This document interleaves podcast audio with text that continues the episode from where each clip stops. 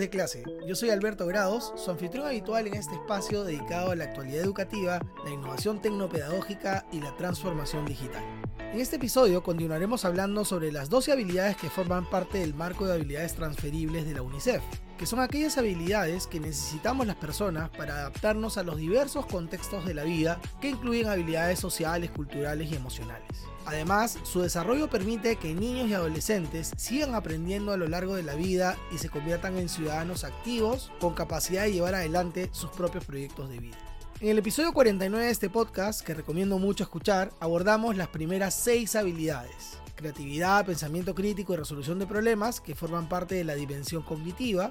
Luego, cooperación, negociación y toma de decisiones, que forman parte de la dimensión instrumental. Y hoy abordaremos tres habilidades que forman parte de la dimensión individual y tres habilidades que forman parte de la dimensión social. Así completaremos las 12 habilidades agrupadas en cuatro dimensiones que propone UNICEF en su marco de habilidades transferibles. Ahora, ¿por qué es importante poner este tema sobre la mesa? Bueno, los educadores y los líderes educativos debemos estar siempre atentos a las nuevas necesidades formativas de los estudiantes.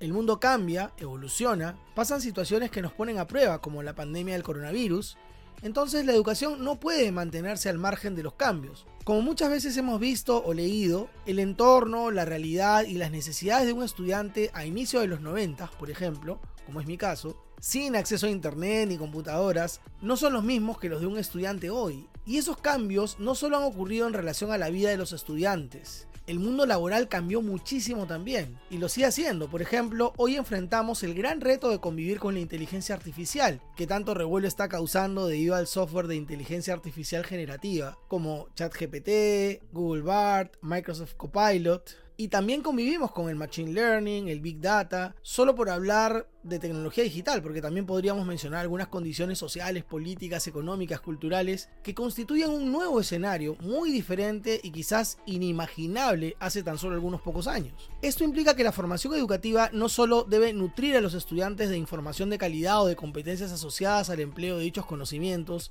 sino también debe prepararlos para vivir en un mundo cambiante. Ese es el fin del marco de habilidades transferibles de UNICEF. El desarrollo de habilidades transferibles puede y debe ocurrir a lo largo de toda la vida, a través de diferentes modalidades y en una variedad de contextos, es decir, la preocupación por dichas habilidades no debe estar únicamente en manos de las escuelas.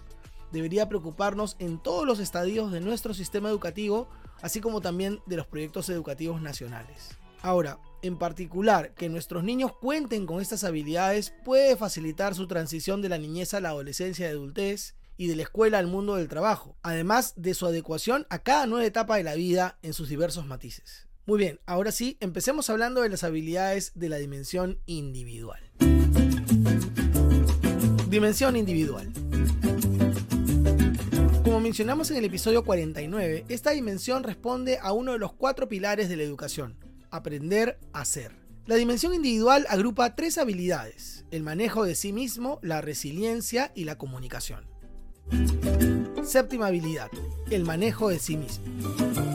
El manejo de sí mismo se define como la habilidad para reconocer y controlar emociones, sentimientos e impulsos. Incluye diversas habilidades interrelacionadas con aplicabilidad en ámbitos familiares, escolares, laborales y sociales. En el nuevo escenario educativo mundial post pandemia, es evidente que el manejo de sí mismo se ha convertido en una preocupación importante en los diversos niveles educativos. Desde el retorno a la presencialidad he escuchado a muchos maestros decir mis alumnos están descontrolados. Y es que preparar a los estudiantes para que se manejen a sí mismos no necesariamente era una prioridad y menos un problema tan palpante como lo es hoy. Ahora, más allá de los factores que han desencadenado esta problemática, tenemos la oportunidad de tomar conciencia de lo importante que es no hacernos a un lado como institución educativa, esperando que la natural interacción con sus pares cumpla la labor de regular a los estudiantes en el manejo de sus emociones, por ejemplo. Asumir la responsabilidad de comprometernos a brindar una real formación integral de los alumnos implica considerar el manejo de sí mismo también como una habilidad importante para su desarrollo. El manejo de sí mismo es un proceso cognitivo que regula las emociones intensas. La impulsividad, el comportamiento arriesgado y el carácter volátil son conductas que pueden abordarse mediante el desarrollo de esta habilidad. El manejo de sí mismo fomenta la autoeficacia y la conciencia propia, lo que contribuye a mejorar las relaciones y la calidad de vida en general. Queremos estudiantes responsables, autodirigidos, que regulen su comportamiento, etc. Pues toca remangarse la camisa, planificar de manera colegiada y sumar en favor del desarrollo de esta habilidad. Octava habilidad, la resiliencia. El Perú es un país resiliente, solemos escuchar con frecuencia, o el pueblo peruano es un pueblo resiliente. Pero, ¿qué es la resiliencia? La resiliencia es la capacidad de navegar con éxito en circunstancias cambiantes y adversas, permitiendo a las personas anteponerse a las distintas dificultades que surgen en la vida diaria y recobrar el equilibrio emocional. El concepto de resiliencia se concibe como la forma de abordar problemas difíciles de una manera activa, consciente y constructiva. Esto quiere decir contar con herramientas para sobreponerse a los problemas. En Latinoamérica, en general, estamos acostumbrados a enfrentar problemas complejos como la pobreza, la desnutrición, la desigualdad económica, los desastres naturales, entre muchos otros. La historia nos dice que nuestros pueblos se vuelven fuertes frente a la adversidad y que siempre se sobreponen a pesar de las dificultades. Entonces, ¿cuál es el problema si llevamos la resiliencia en el ADN? Bueno, la filósofa española Montserrat Nebrera en 2021 acuñó un término que resulta tan evidente como preocupante, generación de cristal. El término generación de cristal fue acuñado como una metáfora para describir la fragilidad emocional de los adolescentes y jóvenes de hoy en día. Una generación que ha sido protegida en exceso por sus familiares y en consecuencia son personas con muy poca tolerancia a la crítica y a la frustración ante las metas no alcanzadas. Aquí hago un paréntesis para recomendar el episodio Generación de Cristal del podcast español Plaza al Día. Una muy buena referencia para comprender mejor el concepto. Y bueno, qué mejor que a través de un podcast, ¿no? bueno, tenemos un problema generacional que enfrentar del que depende mucho nuestro futuro como sociedad al enfrentar problemas complejos. Y está en nuestras manos dar solución si incorporamos el desarrollo de la resiliencia en nuestros proyectos educativos. Novena habilidad, la comunicación. La comunicación se define como la capacidad para compartir significados a través del intercambio de información y comprensión común, lo cual es clave para todas las demás habilidades. Las habilidades comunicativas son fundamentales para la realización de distintos aspectos clave de nuestro desarrollo humano, como el aprendizaje, la inclusión social y el bienestar. La comunicación la ejercemos y desarrollamos a lo largo de la vida, y la primera infancia es una etapa crítica para su desarrollo y estímulo. La evidencia científica muestra que un adecuado entorno y las interacciones afectivas tempranas son esenciales para desarrollar la comunicación en sus distintas formas y lenguajes. Las habilidades de comunicación son primordiales para la sociedad del conocimiento y se pueden promover a través de metodologías activas de enseñanza y aprendizaje, aquellas que privilegian la participación activa en contextos de libertad de expresión y respeto por la diversidad. El miedo natural de los docentes al desorden, motivo por el que muchas veces evitan proponer actividades educativas de cooperación, se puede superar con un buen diseño y estrategias didácticas adecuadas. Se trata de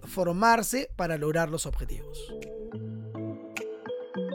Los invito a suscribirse y a calificar este podcast en la plataforma que lo estén escuchando, Spotify, YouTube o su espacio favorito de podcasting. Las buenas calificaciones nos ayudan mucho a los creadores de contenido a seguir adelante. Su apoyo con 5 estrellas, el dedito arriba o alguna reseña es invaluable. Muy bien, seguimos. Dimensión social. Esta dimensión también responde a uno de los cuatro pilares de la educación, aprender a vivir juntos. La dimensión social agrupa tres habilidades transferibles, el respeto a la diversidad, la empatía y la participación. Veamos de qué se trata cada una de ellas. Décima habilidad, el respeto a la diversidad. Este es un tema muy polémico en épocas de polarización de opiniones, pero capaz de garantizar una convivencia respetuosa y pacífica. A partir del entendimiento de que en virtud de nuestra condición humana, las personas participamos en un mundo común, esta habilidad se puede definir como la capacidad de reconocer la singularidad y las diferencias de cada individuo. El respeto a la diversidad está relacionado con la capacidad de escuchar activamente y supone apertura frente a otras perspectivas y disposición para percibir a los demás como sujetos dignos de respeto. Esto se relaciona estrechamente con el principio de igualdad e implica usar el pensamiento crítico para identificar las causas subyacentes de la inequidad y encontrar formas constructivas de abordarla. Las diferencias individuales a partir de la etnia, género, orientación sexual, nivel socioeconómico, edad, capacidad física, creencias religiosas y políticas o de otra índole, hacen necesario que esta habilidad vaya más allá de la tolerancia y comprensión, pues supone reconocer y promover activamente el valor igualitario de todas las personas. No lo olvidemos jamás, todos somos iguales, con los mismos derechos y obligaciones ante la sociedad. La pregunta es, ¿le estamos enseñando el respeto a la diversidad a nuestros hijos? forma parte de nuestras propuestas educativas? Lo dejo allí para la reflexión. Decimoprimera habilidad, la empatía. Escuchamos sobre la empatía en educación muchas veces, que debe estar presente en el diseño instruccional, que debemos lograr que la desarrollen los estudiantes, que debemos incorporarla en proyectos sociales, etc.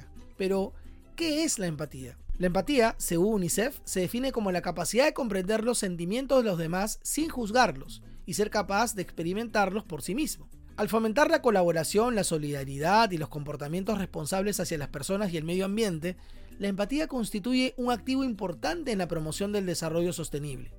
Las estrategias didácticas como el aprendizaje servicio, el design thinking, el aprendizaje basado en retos, el design for change, entre otras, están orientadas a resolver problemas o retos reales de otras personas, lo que permite ser consciente de la importancia de ser empáticos. El equipo de la empresa estadounidense IDEO, quienes desarrollaron el design thinking hasta donde lo conocemos hoy, definen a la empatía como nuestra habilidad para ver el mundo a través de los ojos de otras personas, para ver lo que ven, sentir lo que sienten y experimentar las cosas como ellos lo hacen. Una definición un poco más romántica, pero a la vez más comprometida con lo que representa ser empáticos.